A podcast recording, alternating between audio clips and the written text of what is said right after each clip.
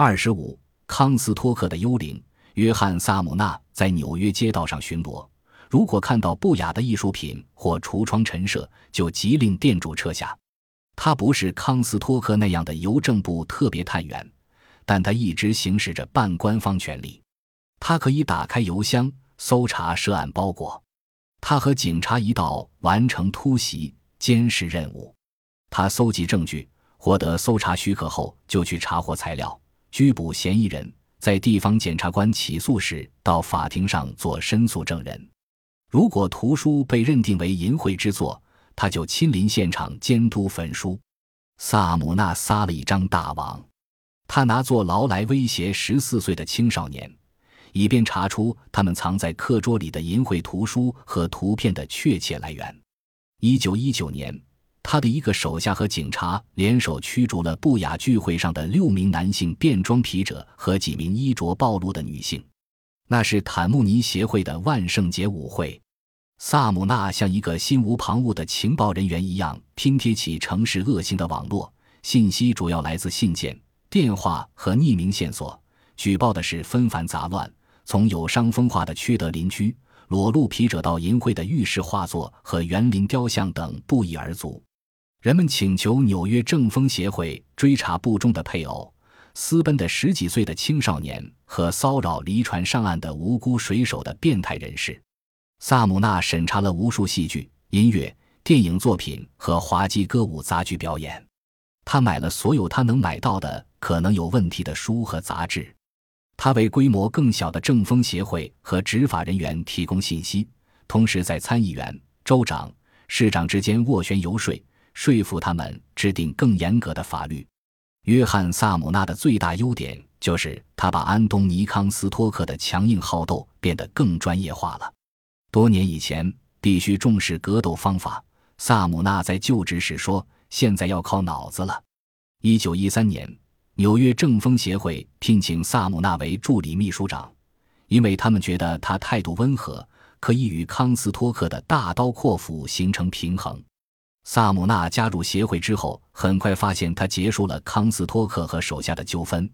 他们的会计曾从钥匙孔里向外偷看，生怕步履沉重的老板从走廊里走过。一九一五年，萨姆纳接管了协会，他仍然在和一个人四十年的遗产做斗争。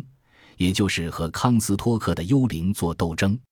一八七二年，安东尼·康斯托克还是一个小镇新贵，他胸宽体阔，留着浓密的络腮胡，抿着上唇。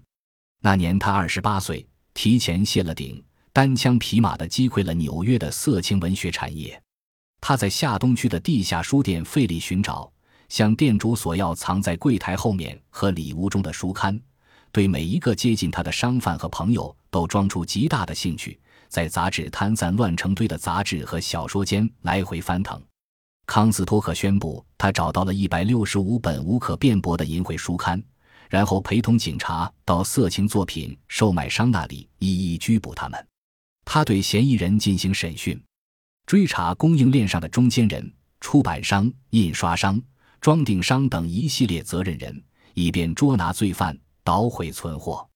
一次，他拦路截下一辆装满钢印版和铜印版的卡车，把印版送到了布鲁克林理工学院，让一名教授用酸性物质销毁了它们。在八个月的时间里，康斯托克总共逮捕了四十五人。一八七三年，在康斯托克法案签署两个月之后，基督教青年会背后的财团成立了纽约政风协会。安东尼·康斯托克成了这个组织的领导人，并很快把它发展成了美国影响力最大的政风协会。他自称是“上帝花园里的除草机”。康斯托克这样的道德风气改革者亲自处理事务，因为纽约警察系统既腐败又效率低下，根本不具备专业素质。纽约直到1845年才有了第一个警察局。部分原因在于纽约人害怕一个暴君式的市长会在挥舞着警棍的军队的簇拥下胡作非为。到了19世纪70年代，他们的疑虑减轻了。没过多久，康斯托克就可以以邮政部特别探员的身份或副警长的身份拘捕色情作品从业者了。到他事业生涯的末期，他总共起诉了三千多起案件，导致的监禁时间加起来有五百六十五年十一个月二十天。康斯托克喜欢以数字衡量他的正义尺度，他总共烧毁了二百九十四万八千一百六十八张色情图片，销毁了两万八千四百二十八磅铅印版，没收了三十一万八千三百三十六个淫秽橡胶制品，导致了十六个人死亡。他销毁的图书数以吨计，共有五十吨。但是，销毁色情物品是一项极其危险的工作。纽约正风协会的特工们屡次受到死亡威胁，寄给康斯托克的包裹包括毒药、沾染了细菌的绷带和收集来的豆荚。一天，在打开一个很重的盒子时，他听到了不祥的滴答声。盒子里装着火药罐和硫酸桶，还满满当当的塞着玻璃碎片。一块金刚砂被用橡皮筋绑在火柴末端，盒子打开时就会点燃引信，爆炸会把玻璃碎片炸开，扎到他胸上和脸上，硫酸会腐蚀他的伤口。一八七四年，康斯托克第三次逮捕了一个名为查尔斯·康罗伊的独臂男子。马车在监狱门口停下时，康罗伊从上衣口袋里掏出一把三英寸长的刀，挥舞着向康斯托克头上砍去。刀穿破了他的帽子，划伤了他的头皮。康斯托克虽然佩戴警徽，却不知道怎样彻底搜查囚犯。当他笨手笨脚地在门栓上摸索时，康罗伊趁机拿刀向他的脸刺去，割断了一根动脉，他露出了骨头。康斯托克猛地甩开了囚车的门。当罪犯出现在他身后时，他拔出了左轮手枪，顶到康罗伊头上。看守人员跑出来帮忙。看到血从康斯托克脸上的伤口汩汩涌出，对于恶行搜捕者来说，暴力恰好表明淫秽会不可避免地导致混乱。审查制度是在防患于未然。法官和陪审团查禁色情书刊，不是基于他们带来的后果，而是基于他们的危险倾向，因为政府将色情书刊视为对市民社会的威胁。希克林准则的基础是18世纪的一部法律论文。论文中称，禁止有危险倾向的言辞的传播，对于保证和平与秩序、维护政府与宗教都是必不可少的，也是公民自由权利的唯一基石。审查制度不只牵扯到性，也涉及对脆弱的公共秩序的维护。执法力度的缺失使淫秽言论看起来更令人忧心，因为官员们仅仅依靠德性来管控城市生活中的越轨行为。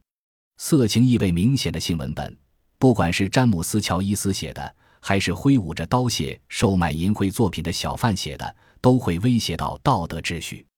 格蒂麦克道尔这样的角色可能会诱使年轻女性沦为未婚母亲，继而培养出德行低下的孩子。在杂志上散布格蒂的行为，会使更多年轻女性效仿他。如果有一代人变成格蒂麦克道尔的样子，便足以动摇社会基础。康斯托克这样的道德改革者一直把与淫秽文学的斗争视为道德征战，认为那是基本的公民责任。事实上，英国和美国对淫秽言论的界定很严格，因为白纸黑字的明文规定，并不是为了遏制色情作品读者的涌现，而是为了平息维多利亚时代英国大规模的内乱。一八五七年，英国议会通过了《淫秽出版物法》。但法院仍然需要自行断定淫秽的标准。一八六八年，在审理一个起诉反天主教小册子《忏悔式的真相》的案件时，机会来了。